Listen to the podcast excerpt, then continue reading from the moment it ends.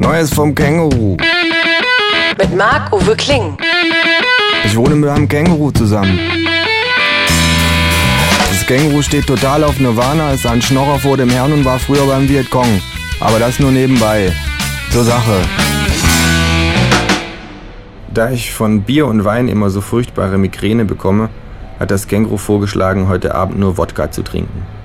Wodka trinken und dabei YouTube-Videos gucken. Hier, Sagt es. Kennst du schon den Kleinkünstler, der aus Versehen sein Mikrofon verschluckt? Hat mir irgendjemand weitergeleitet. Klaro, alter Hut, sag ich. Kennst du schon das boxende Känguru von den Filmpionieren Max und Emil Sklandanowski? Zeig mal. Das war einer der ersten Filme überhaupt, von 1895.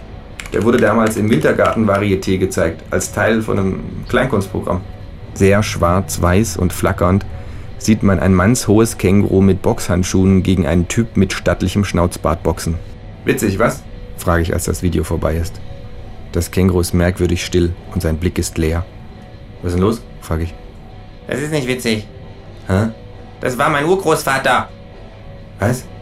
Mein Urgroßvater wurde Ende des 19. Jahrhunderts aus Australien verschleppt und jahrelang unter unwürdigen Bedingungen auf Jahrmärkten als boxendes Känguru missbraucht.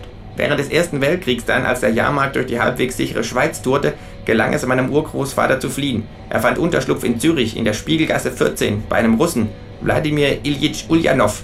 Der Mann ist dir vielleicht ein Begriff. Im Februar 1917 überredete mein Urgroßvater Lenin nach Russland zurückzukehren. Zusammen fuhren sie im versiegelten Zug der deutschen OHL OHL? die oberste Heeresleitung, Hindenburg, Ludendorff und die Säcke.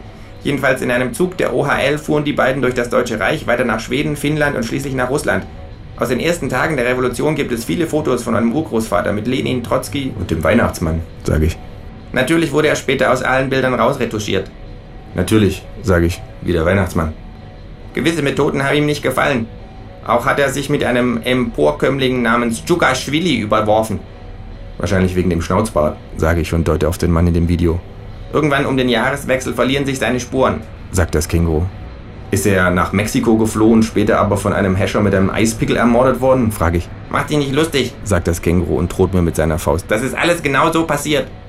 Voll die Geschichte, sage ich. Ja? Weißt du, was ich daran interessant finde? Nee? Früher hat man Sachen mit der OHL verschickt, heute mit DHL. Aua!